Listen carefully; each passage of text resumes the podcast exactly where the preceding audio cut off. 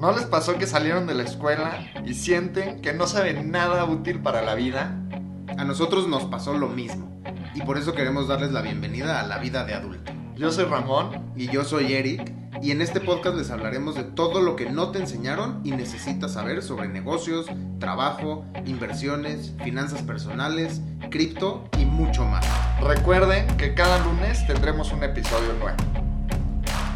¿Qué onda, Eric? ¿Cómo estás? ¿Cómo están todos? Bienvenidos a otro episodio de La vida de adulto. Bienvenidos todos, ¿todo bien? ¿Tú cómo estás, Ramón? Bien, ¿Qué tal? también. ¿Qué tal ha estado tu semana? Puta. Pesada. La Pesada. verdad, cosas buenísimas. eh, cosas también he tenido días un poco pesaditos en cuanto a emocionalmente. De repente quiero trabajar mucho y, después, Y de repente- nada, Y de nada. repente da flojera. Sí, pero bueno, justo con este tema que les vamos a platicar hoy, que se me ha cruzado esta y la semana pasada bastante, con mi equipo lo hemos estado platicando, que es cuándo es momento de contratar. Claro, hoy vamos a hablar de cuándo sí, cuándo no, por qué, ¿no? Cómo decidir a quién contratar, cómo decidir qué posición abrir. Y, y en especial en nuestra experiencia que es en, en startups, donde tienes que ser súper selectivo de, tengo una posición abierta, ¿no? Tengo presupuesto para pagar una posición. ¿A quién contrato? Contrato al de ventas, contrato al de marketing, contrato al de diseño, contrato al de programación. O sea, ¿cómo decides a quién contratar? Totalmente, creo que ahorita que estuvimos platicando un poquitito antes del episodio, tenemos diferentes maneras de hacerlo. Y eso es interesante porque tú defines cosas muy diferentes a como yo lo hago y creo que pues cuando es tu startup y estás empezando hay cosas que no sabes, entonces me parece que hoy voy a poder aprender algo de ti. Sí, y, yo de, ti porque es muy diferente, como dices, cada quien lo hace de manera diferente y lo que les vamos a platicar hoy no es el, el único modo que existe, ¿no? O sea, es- cada uno lo hace diferente. Nosotros les vamos a platicar cómo lo hacemos nosotros, cómo priorizamos nosotros a quién contratar y a quién no, cómo priorizamos nosotros esa inversión de dinero, ¿no? Porque un sueldo, pues es una inversión. Yo estoy invirtiendo en esa persona para que me traiga un chingo de resultados para mi O empresa. sea, de- para mí literalmente sale de mi bolsa. Literal, ahorita sí. es Y entonces es algo muy importante, es escoger a la persona correcta. Y escoger, no solo a la persona, lo que decíamos antes, ¿no? Escoger la posición correcta. Entonces, pues platiquemos de, de esto y igual si ustedes tienen otra forma de hacerlo, pues díganos, chance, y nos ayudan a nuestras siguientes contrataciones a hacerlo más fácil. Sí, siempre bienvenido todo eso, la verdad. Nosotros siempre felices de aprender de ustedes. Pero, ¿cómo te das cuenta tú, Eric, que ya es momento de contratar a alguien? Mira, yo ahorita, bueno, como ya les he platicado, yo ahorita soy el director de la empresa en México, pero yo era el único en México, ¿no? Este, yo estoy abriendo el mercado, que pues es algo muy similar a cualquiera que está emprendiendo, ¿no? O sea, estás empezando una nueva empresa, probablemente vas a ser tú, máximo tú y, tu socio, ¿no? Y ese, ese momento es donde tienes que hacer pues, todo, ¿no? Entonces yo dividía mi día y una parte de mi día era para marketing, una parte de mi día era para ventas, una parte de mi día era eh, análisis, una parte de mi día era operaciones, otra parte de mi día era servicio al cliente, ¿no? O sea, como que hacía un poquito de todas las áreas de la empresa. Claramente, pues, el crecimiento cuando haces eso es mucho más lento, ¿no? Hacer poquito de cada cosa, pues lleva un crecimiento más lento porque no le estás dando el 100% de, de la atención. Claro, cada cosa que hacías la pudo haber hecho una persona solito como su trabajo de tiempo completo. Exacto, y lo que a mí me tomaba una semana, a lo mejor si tuviera a alguien de tiempo completo le hubiera tomado un día, Claro. ¿no? Porque yo solo le dedicaba a lo mejor dos horas a, yo qué sé, a la parte de email marketing. Entonces yo le dedicaba una o dos horas al día. Y si tuviera alguien de tiempo completo, le dedica todo su día. Y tendríamos mucho más campañas, tendríamos mucho más cosas en esa área. Perfecto. Y entonces, ¿qué es el punto en el que dices, ya me toca contratar? El punto en el que dices, bueno, en el que yo dije ya me toca contratar es cuando, te- cuando me di cuenta que en cierta área hay mucho potencial de retorno de inversión o de crecimiento para la empresa, ¿no? En, en mi caso es conseguir alumnos nuevos, Ok. ¿no? Entonces, cuando me di cuenta que en cierta área hay mucho potencial que yo solo no estoy logrando atacar, entonces dije, ahí es donde necesito contratar a alguien. Porque puedo, o sea, nunca vas a estar seguro, pero puedo ver que esa posición me va a traer un mayor retorno en ventas, en nuevos, en nuevos clientes, en nuevos usuarios. Entonces vale la pena tener a alguien al 100%. Por poner un ejemplo, en la parte de customer service, ¿no? Que era resolver quejas. Pues me llegaban a lo mejor 5 o 6 quejas al día. No vale la pena tener a alguien de tiempo completo cuando solamente están llegando 5 o 6 días. Digo, 5 o 6 personas al día. Entonces, cuando eso crezca a un punto donde yo ya no soy efectivo haciendo ese trabajo, entonces ahí es donde digo, ya necesito a alguien que se encargue al 100%. Perfecto, ¿no? Me suena interesante, es dif- diferente a como yo lo hago. Ok, ahora déjame, antes de que pasemos a cómo tú lo haces, te voy a decir otra cosa que es importante de, bueno, que yo creo que es importante de la forma en la que yo lo hago. Ok, Como yo estoy haciendo todos los trabajos, no soy experto en ninguno. A lo mejor en uno, ¿no? En, en- en anuncios digitales sí soy experto. Claro. Pero no soy experto, por ejemplo, en ventas corporativas. Para nada soy experto en ventas corporativas. Pero ahorita lo estoy haciendo, porque está la necesidad. Y hacerlo me ayuda a conocer los procesos internos de la empresa, que a lo mejor yo estoy vendiendo un plan al mes, ¿no? O sea, a lo mejor estoy consiguiendo un cliente al mes porque pues ese no es mi fuerte. Pero con ese un cliente conocí cómo son todos los procesos de ventas corporativas, cómo es toda la plataforma de ventas corporativas, cuáles son las objeciones de los clientes, ¿no? Todo eso ya lo conocí. Entonces, el día de mañana que ya contrate a alguien 100% de ventas, sé de lo que estoy hablando cuando le pido resultados, ¿no? Sé de lo que estoy hablando cuando le digo con quién sí ir y con quién no ir, qué tipo de empresas sí quieren nuestros servicios y cuáles no. O sea, ya tengo un poquito de conocimiento, ¿no? Me empapé un poquito de esa área. sí, aunque no seas experto, ya sabes, ¿no? Y más o menos Sí. dices, bueno, si yo podía hacer esto en un día y no soy experto y estoy trayendo a alguien experto, me imagino que debería de ser mejor que yo. Exacto. Y cuando traigan a alguien experto no me va a ver la cara de pendejo cuando me diga, no, es que no logré vender nada. O está muy difícil el mercado. No, no es cierto, ¿no? O sea, ya lo hice yo, entonces ya sé que me están viendo la cara de güey o no. Totalmente, totalmente. Entonces, ese es como mi proceso ahorita de, pues si contrato o no contrato, a quién contrato, ¿no? O sea, qué, qué posición. Ahora, sé que tú lo haces diferente. Entonces, platícanos cómo, cómo lo haces tú. O sea, te digo, en realidad no hemos contratado a nadie de tiempo completo. Somos ahorita mis socios, tengo dos socios que no están tiempo completo, en realidad me regalan una hora a la semana, que son como, te diría que mi board de consejeros. Ok. Más que ahí me presentan gente y diferentes cosas y me ayudan a solucionar problemas, pero yo el que está a tiempo completo soy yo. Ok. Y hago todo. Literal, cuando te digo todo es Todo. Sí, o sea, darle seguimiento a los clientes, eh, conseguir nuevos clientes, hacer pitches, hacer propuestas. No tengo en realidad un producto todavía definido. Por ejemplo, si nos llega un cliente que quiere algo que no hacemos, me muevo a encontrar cómo hacemos. Y usualmente lo que estábamos pensando o lo que hacíamos anteriormente era que cuando llegaba un cliente que necesitaba un servicio, nosotros lo íbamos a tercerizar con alguien. Ok. Y eso nos funcionó hasta cierto punto. Por ejemplo, relaciones públicas creo que sí nos va a funcionar a largo plazo, pero tengo una relación con la persona que hace eso, ¿no? Y entonces yo revendo su servicio, les explico cómo funciona, diferentes cosas, pero no lo hago yo. O sea, lo estás manejando, digamos, como un hub de servicios en donde tú sumas todo, ¿no? Y tú tienes contacto con el cliente y tú le ofreces todo al cliente, pero tu empresa no lo hace, sino que tu empresa subcontrata Exacto. otras empresas. Exacto. Entonces hago todo, pero no hago todo. Ok. Y Pero al haces todo, pero no haces nada. Ojalá, ¿no? Pero llegó un punto en el que pues me puse yo a escribir, por ejemplo, posts de clientes, a conseguir este, entrevistas para clientes y no podía darle seguimiento a los prospectos, buscar personas que me ayuden y darle seguimiento a los este, terceros. Y entonces llega un momento en el que estoy platicando con mi equipo, que ellos pues sí me ayudan bastante con esta parte de qué es lo que sigue, y nos empezamos a preguntar, por un lado tenemos mucho pipeline, ¿no? Que te contaba, Y era, pues tenemos mucha gente que quiere ser nuestros clientes, ¿por qué no los estamos cerrando? ¿Qué está pasando ahí? Y entonces una de las opciones era, estamos muy caros. Siempre es opción.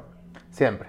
¿No? Sí, Este, sí. La segunda era la oferta que estamos dando no le ven el valor. Y la tercera es no tenemos a alguien que tenga este expertise, entonces no sabemos ni de qué estamos hablando. Ok. Y entonces son tres hipótesis y las tres las estamos probando. Ok. Pero cuando tenemos que conseguir a alguien de expertise, pues nos metemos a ver qué está haciendo Ramón hoy. Y es cuando empezamos a decir, ok, ¿cuáles son los servicios que estamos ofreciendo?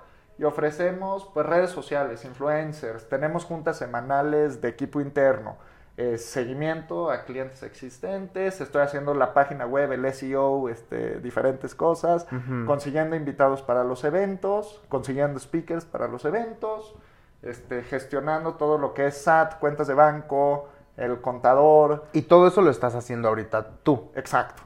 Y entonces se llega un momento en el que ya no puedo respirar de cosas que no le están dando beneficio a la empresa. Claro, no, y teniendo tantas cosas, seguro algo se te va, ¿no? Seguro algo se te perdió y de repente es como, puta, tenía que haberle mandado esta propuesta al cliente desde el lunes y ya es jueves, pero me entretuve con esto y el otro, ¿no? O sea, Es algo, algo se te va cuando tienes tan...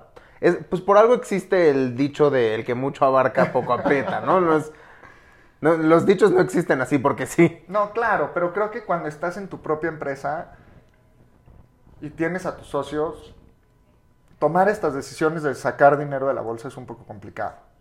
Porque no tenemos clientes que nos estén dando el retorno, nadie quiere perder lana, pero si no pierdes lana y no inviertes en talento, ¿cómo vas a crecer? Y siempre es este juego del huevo y la gallina.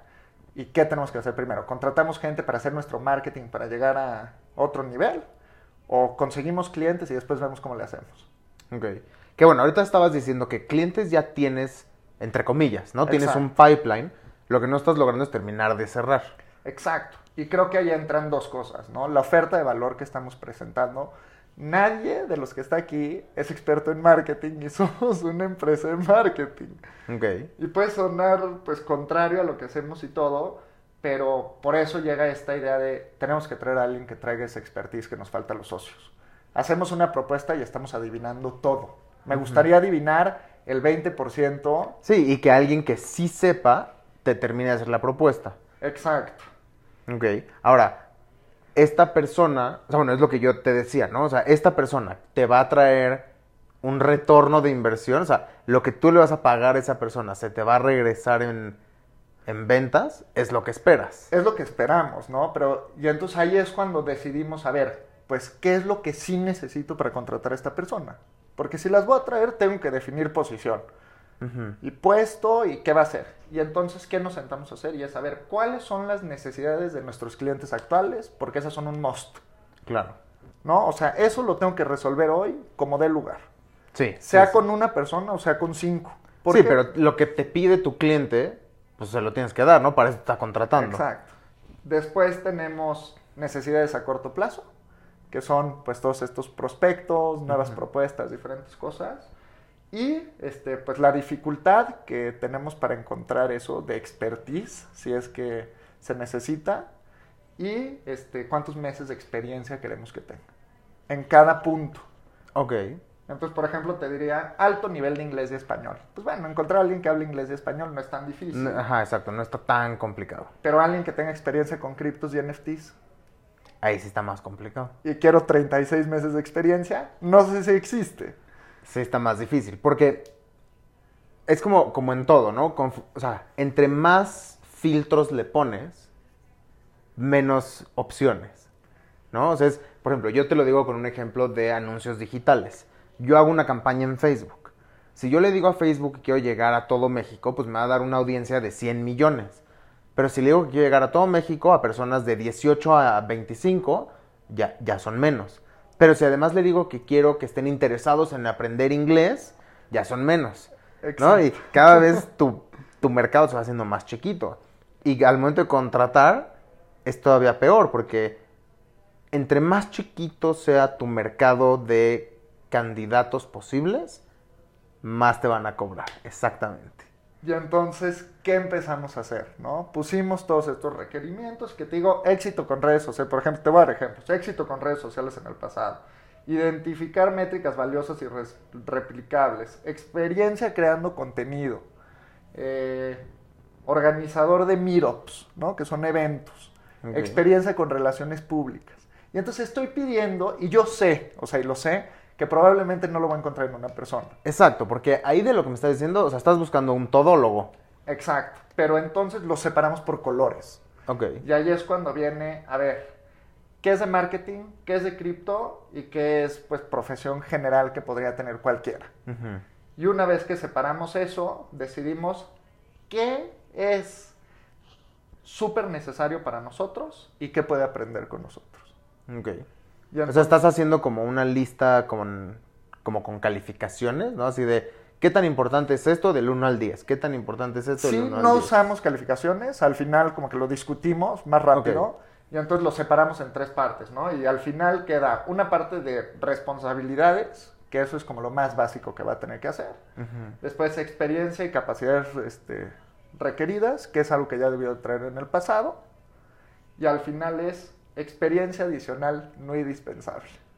Pero nice to have. Exactamente. Ok. Y entonces así es como lo separamos, ¿no? El paso uno fue qué es todo lo que estamos haciendo hoy y con qué necesitamos ayuda, con qué no somos expertos, con qué no nos complementamos, con qué no nos están ayudando. Después, qué son las tareas que se van a tener que estar haciendo en el mundo ideal. Okay. Que todo esto, o sea, este primer punto es lo que es a huevo. O sea, eso tiene que tener de experiencia sí o sí. O sea, va a ser responsable de esto. Si no le late lo que está escuchando, que me aplique. Exacto. Ok. Y entonces ya después de eso es, bueno, ¿tienes experiencia en esto anteriormente? Probablemente sí. Si no, no estarías. Y al final es, pues, si eres un chingón de marketing. Pero no soy cripto, no te preocupes, nosotros te enseñamos. Sí, puedes aprender. exacto. Pero preferiría que sepas. Claro, pero ¿qué es más importante? ¿no? Si es un puesto de marketing, es más importante que sepa marketing a que sepa cripto. Para mí sí, porque el expertise cripto ya lo tenemos. O sea, tengo una doctora cripto en mi equipo. Sí, para mí, por ejemplo, es, algo similar en el puesto que yo contraté de influencer marketing. ¿no? Yo había dos ¿Cómo áreas. decidiste que influencer marketing o qué? Retorno en inversión. Y después, ¿qué buscaste? Busqué, o sea, yo buscaba hice algo muy similar a lo que tú me estás diciendo de como dividir eh, las necesidades. Y era, a ver, necesito a alguien que sepa de redes sociales. Ok. ¿no? O sea, que tenga experiencia en redes sociales porque el influencer marketing es en redes sociales. Pero entonces empezaste siempre con necesidades. Sí. O sea, tiene que saber, tiene que saber de redes sociales. Tiene que saber de eh, costos de adquisición. La parte matemática. ¿no? O sea, porque alguien que va a estar pagándole a influencers necesita saber si le están viendo la cara, si le están cobrando de más. Necesita saber, a ver, ¿te quieres que te paguen mil dólares? Entonces yo necesito recibir tantos nuevos usuarios. ¿no? Esa parte matemática era número dos. Incluso antes de la experiencia con influencers. Wow, ok. Porque la experiencia con influencers es más fácil de que la aprenda a esa parte matemática. O sea, ese, ese razonamiento analítico es más difícil de aprender que el hecho de contactar y negociar con un influencer. Entonces, esa parte de experiencia con influencers era número tres. O sea, ese fue la tercera tercer requerimiento. sí, aunque la posición es influencer marketing, era, lo primordial era que conozca redes sociales. ¿no? O sea, no voy a contratar a alguien que en la vida ha abierto TikTok. Claro. Porque pues si yo quiero anunciarme ahí, yo necesito a alguien que conozca redes sociales, que esté metido en ese mundo, que conozca de quién es el famoso, quién no, quién tuvo el escándalo, quién no. O sea, toda esa parte de, las redes sociales. Número dos, como te digo, la parte analítica. Y número tres, el contacto con influencers. Porque esa negociación se aprende. ¿no? O sea, hacer un scouting de influencers se aprende. Es mandar un mail, es platicar, es negociar. Pero para poder negociar, necesita lo de antes. Lo de antes. Y eso no tienes tampoco tiempo tú de enseñarlo ahorita, Exacto, exactamente. Y entonces, pero decides tú contratar para este puesto porque a ti ya no te da tiempo de hacerlo o porque es donde más retorno en inversión va a haber.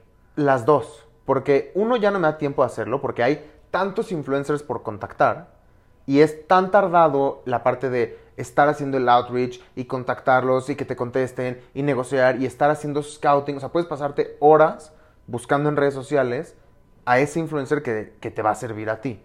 Entonces, si yo solo tenía dos horas al día para dedicarle a este tema en específico, ¿qué hago en esas dos horas? O sea, busco influencers nuevos, o contesto mails, o mando nuevos mails, o hago propuestas, o hago negociación. Pues claramente no, no me estaba dando la vida. Entonces dije, ok, necesito a alguien que lo haga al 100%. Ahora, también en mi caso, una gran parte es que influencers es uno de los principales canales de adquisición. Que eso tú sabías por la empresa. Sí, por la experiencia de los otros países, en donde para todos es un gran canal de adquisición. Ahora te voy a decir otra razón por la que me fui por ellos. Bueno, por, es- por, ese, eh, Por esa puesto. posición. Otro de mis canales de adquisición es digital marketing. Ok. Y ahí es donde yo sí tengo experiencia. Sí, ese es tu fuerte. O sea, yo he hecho ocho años de digital marketing. Entonces dije, a ver, si contrato a alguien de digital marketing y yo sigo haciendo las cosas donde menos experiencia tengo, no es lo más eficiente. Entonces mejor contrato a alguien que sí sepa hacer lo que yo no y yo sigo haciendo lo que yo sí sé hacer. Totalmente. Que Entonces- bueno, ahorita hace sentido, ¿no? Pero a veces cuando estás en un startup, y creo que esto es algo que yo he visto tan siquiera conmigo, es haces el trabajo y es algo que platicábamos hasta que te vuelves experto y contratas a alguien y le enseñas todo lo que sabes. Exacto. Cuando en realidad deberías de traer a alguien que sepa más que tú, que te enseñe a ti lo que te está faltando. Siempre, siempre, o sea, siempre lo ideal es que el que contrates sepa más que tú. Uno, para que su curva de aprendizaje sea mucho más rápida y te pueda dar más resultados rápido. Y dos, para que tú aprendas algo de él, ¿no? Pero sí es importante que tú sepas Algo. algo. O sea, a lo mejor esta persona va a ser mucho más experto, idealmente va a ser mucho más experto en esa área en específico, pero algo tienes que saber. Ok, No, estoy totalmente de acuerdo. O sea, algo tienes que saber y algo ah, debes de haber intentado, ¿no? Como Exacto. dices, yo intenté ventas corporativas, entonces más o menos sé lo que toma, lo que lleva, y no eres experto, puede haber Y no soy experto y no soy bueno. Sí, pero sabes ya que Pero ya, exacto, ya sé qué debo de esperar del que sí es experto. Ya sé qué le debo de exigir al que sí es experto. O sea, entonces hasta ahorita, para resumir, creo que la parte a la que nos lleva todo esto es, pues, se te acaban las manos y ya no hay tiempo.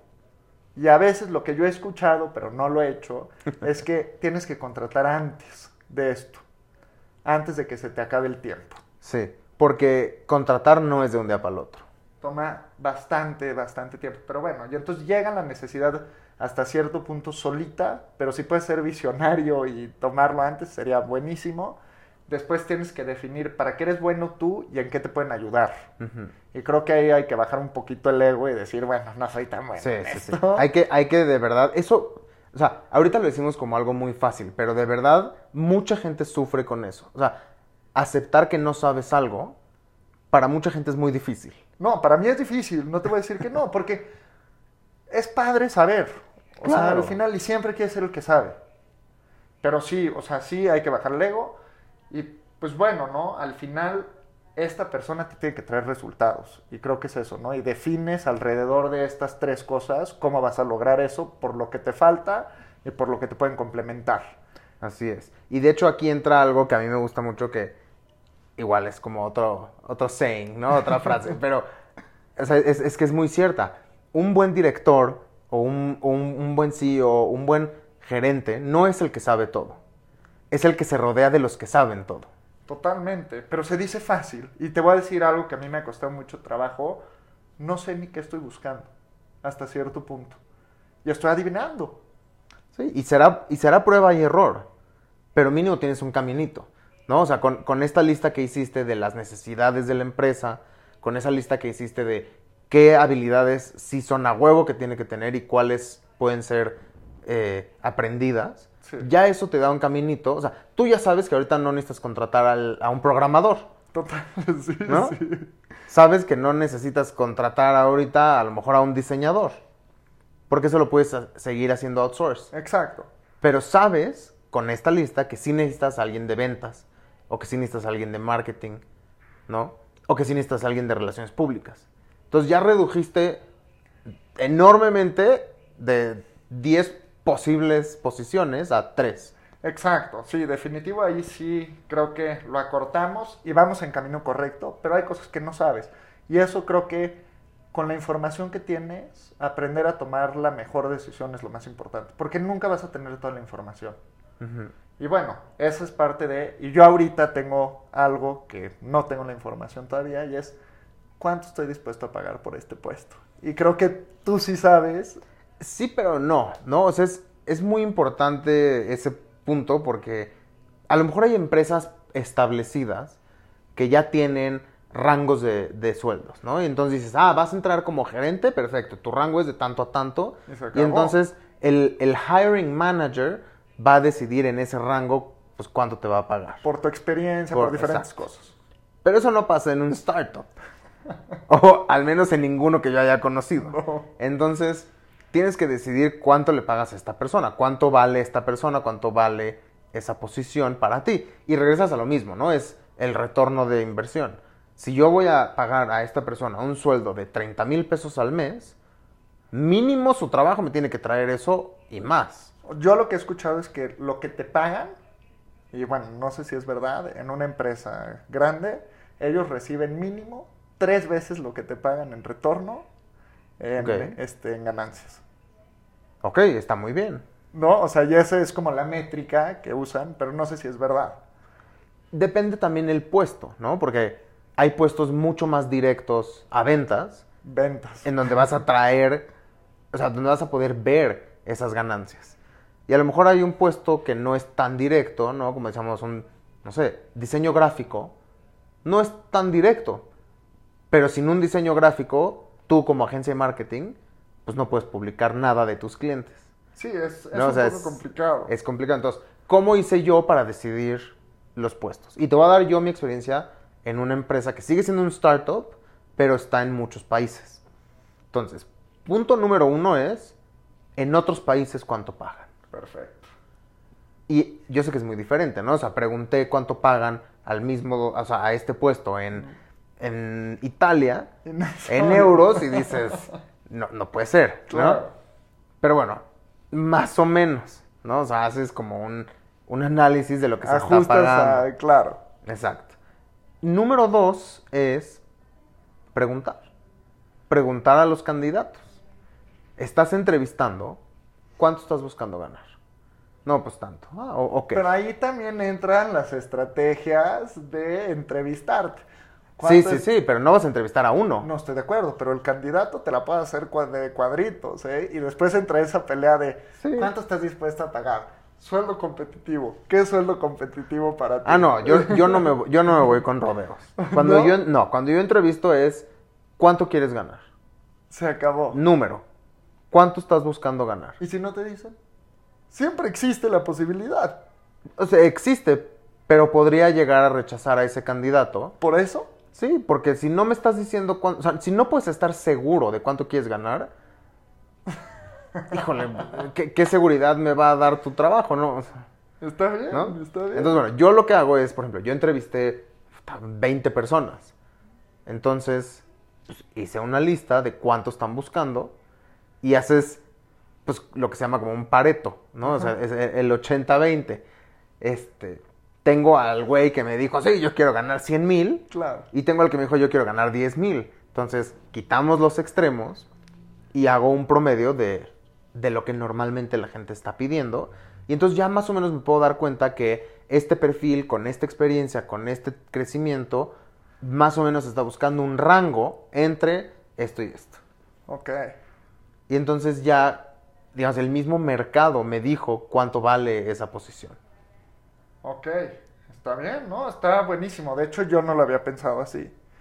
Yo te voy a decir esto pensando diferentes maneras de contratar también. Ahorita que nada más es dinero de los socios, no hemos levantado capital, estamos la verdad un poquito apretados porque no está entrando la, la nota a la empresa y nada más hemos tenido gastos. Todavía, todavía, todavía. estamos en esas, ahí va, de a poquito a poquito. Roma no se construyó en un día. ¿eh? Exacto, ya llegará, ya llegará. Pero entonces lo que estuve platicando con el equipo, uno es, mi papá tiene una amiga que trabaja en recursos humanos. Ok. Le escribí y le dije, a ver, tengo esta posición. Bueno, no es posición todavía, pero quiero abrir esta posición. Primero dime si existe una persona que me pueda cumplir todo esto. Sí. Y después tú me puedes ayudar a decirme cuánto me costaría contratar a alguien con todas esas cualidades. Con mucho gusto, Ramón. Y Mm, buenísimo. aquí creo que entró, o sea, y mi papá me dijo, Ramón, al principio hay que aprovechar los favores. Me dijo, saben que estás chavo, saben que estás empezando, están dispuestos a ayudarte, toma esa ayuda. Claro, porque chances si ya eres un güey más grande, ya tienes tus dos empresas, ya te van a cobrar. Ah, Claro. ¿quieres que te ayude? Claro, es Y me dice, son favores que se pagan en el futuro. Pero ahorita te están echando la mano, no seas el machito y te des golpes en el pecho y digas, no, yo puedo, todo, yo solo. o sea, la neta. Y me dijo, Ramón, aprovecha estas cosas de que tienes gente que te está abriendo las puertas y creo que ahí me, me estoy empezando a dar cuenta, cuenta que hay mucha gente que quiere ayudar, ¿no? Y entonces, esta creo que va a ser la manera en la que yo voy a probablemente decidir mi presupuesto, pero entra otra discusión que tuve con mi equipo. Y dije, yo la persona que voy a contratar no nada más va a ganar este sueldo fijo. Ok. Aquí todos vamos a tener comisiones. Todos. Todos. Sin importar el tipo de puesto Sí. y de dónde salen esas comisiones. De que si tenemos más clientes, todos ganan más. Porque eso significa que todos están haciendo bien su trabajo. Si se nos va un cliente, chau chau comisión, ¿eh? Aquí hay skin in the game para todos. Lo que significa que hay meses que probablemente mis empleados van a poder ganar más que yo. Ok. Porque yo no voy a estar cobrando comisiones, ¿no? o sea, bueno. todos van a cobrar comisiones, pero tú no. No, como director no voy a cobrar comisión. Al final cobraría mi sueldo. Ok. Ya Y entonces- pues utilidades. Exacto, bueno, empresa. ahí ya soy socio. Exacto. Esa es otra. Pero entonces hemos estado discutiendo que toda la gente que va a estar en la empresa tiene que ver por el bien de la empresa y no nada más el suyo. Ok, me gusta, porque así lo estás. O sea, es commitment, como dices. Todos tienen algo que perder. Algo métale. O sea, tú no vas a ayudar al otro porque te da hueva, porque no es tu trabajo. Aquí no va a funcionar así. Me, me gusta mucho esa, esa forma de pensar. Y entonces como que creo que vamos por ese camino y vamos a decir, pues mira, tal vez es un sueldo de mierda al principio, pero si crecemos, crecemos todos juntos. Ok. Y pues y abiertamente, ¿no? Decirles, pues tal vez no hay tanta lana y lo que sea, pero si confías en el proyecto, yo feliz. Claro. Y por ejemplo, ¿qué vas a hacer si esta persona que te va a ayudar te dice, ¿sabes qué? Esta posición que estás buscando vale 50 mil pesos. Y tú tenías planeado 25. Ahí te va. 20, sueldo fijo, y después comisiones. y pues al final necesito trabajarlo así. Porque tengo que minimizar mi riesgo en cuanto a si me va a dar resultados o no. Claro. Y esa, es ahí ese punto en el que digo, pues va, si alguien me trae resultados y podemos atar estos resultados a toda la empresa, pues que se... Es algo que a mí nunca me ha costado trabajo. Si hay pastel, dale una rebanada a cada quien. Sí, de acuerdo. La cosa es hay que construir, o sea, hay que armar el pastel, cocínalo. Sí, o sea. Sí, no, el pastel no está ya ahí. Hay que, hay que Exacto. hacerlo. Y ahorita, pues la gente que estaría tomando más riesgo probablemente estaría ganando más en comisión. Porque entrar a un startup en este nivel y tomar ese riesgo, yo entiendo que por ende, o sea, a fuerzas, tienes que ganar más de comisión por el riesgo que estás tomando y las oportunidades que estás dejando a un lado. Y eso lo estoy considerando. Ok. Pero así es como lo estoy llevando yo ahorita y como creo que lo voy a hacer, pues con tan siquiera las primeras personas que empiece a contratar. Me suena, mira, me suena bastante bien, me gusta la idea. Me gustaría que luego nos platiques cómo te va con eso. ¿No? O sea, cómo, qué tan fácil fue convencer a la gente. A lo mejor te llega el candidato perfecto y te dice, nah, yo no quiero eso. No, y creo que es muy posible, ¿eh? pero pues es la manera en la que lo estoy viendo. Mi hipótesis es que la gente que voy a contratar pues va a dar todo por la empresa porque tiene un beneficio. ¿no? A veces aquí, o creo que muchas veces cuando contratan a alguien, esperas que dé todo por la empresa, pero no le das ningún beneficio a cambio. Y es como que, pues, ¿para qué le echo ganas? Si de Sí, todas formas ahí es cuando llega la gente que solo va a calentar la silla. Y se quedan hasta las seis, ¿eh? Y se van después que tú como jefe y lo que quieras. Pero ¿de qué me sirve? Sí, si no trae resultados, ¿de qué me sirve? O sea, si trabaja tres horas y me trae resultados, ¿a mí qué? Le voy a pagar y se le voy a pagar su comisión. Pero bueno, ahí es como yo lo estoy haciendo. Ya les contaré cómo me va. Creo que pues va a ser interesante, ¿no? Sí, va a ser interesante ver cómo funciona. Y si, si te aceptan y si no te aceptan y, y si crece o no la empresa. Creo que es, es un tema bastante, bastante interesante de, porque no mucha gente lo hace así. ¿No? Entonces, pues estás probando algo, Es nuevo. algo nuevo. O sea, al final a mi diseñador le voy a pagar comisión. Eso Sí. cuando escuchas. Nunca, nunca he escuchado de un diseñador que gane comisión. Es más, nunca he escuchado de alguien que no sea ventas que gane comisión. Yo de hecho sí, ¿sabes en qué? En la parte de customer service. Entonces dependiendo cuántos tickets resuelves.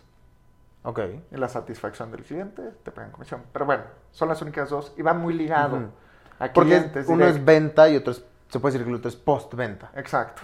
¿No? Entonces van, van muy de la mano. Pero sí, creo que va a ser interesante.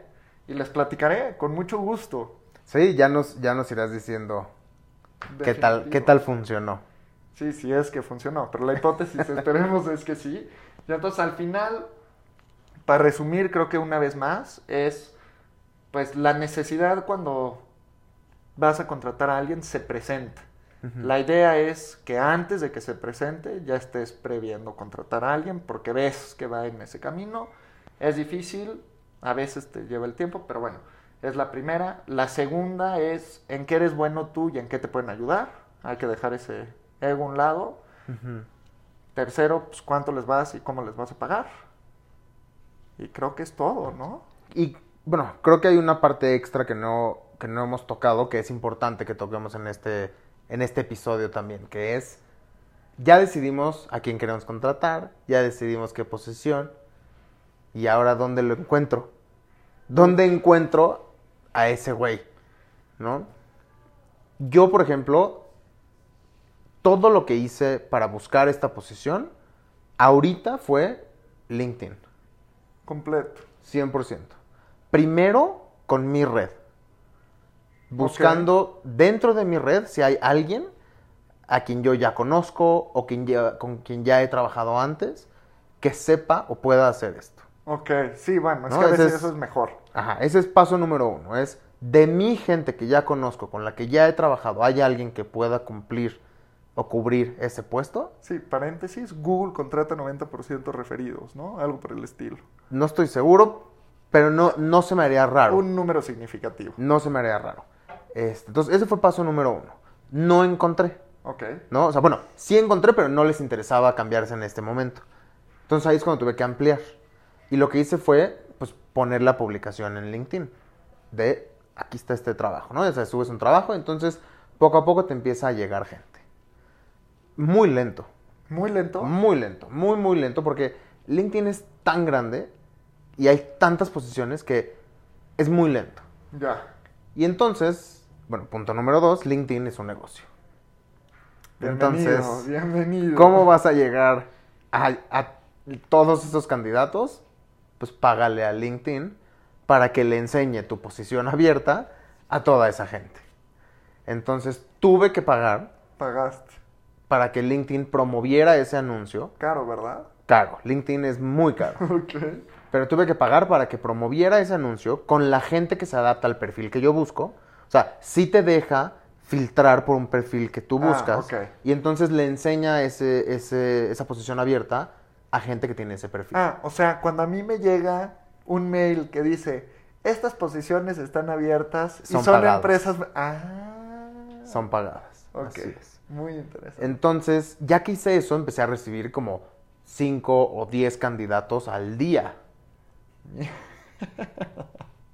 Y entonces el reclutamiento que me había tomado antes, a lo mejor dos meses para tener tres entrevistas, ahora en una semana ya tenía agendadas 10 entrevistas de buenos perfiles. Claro.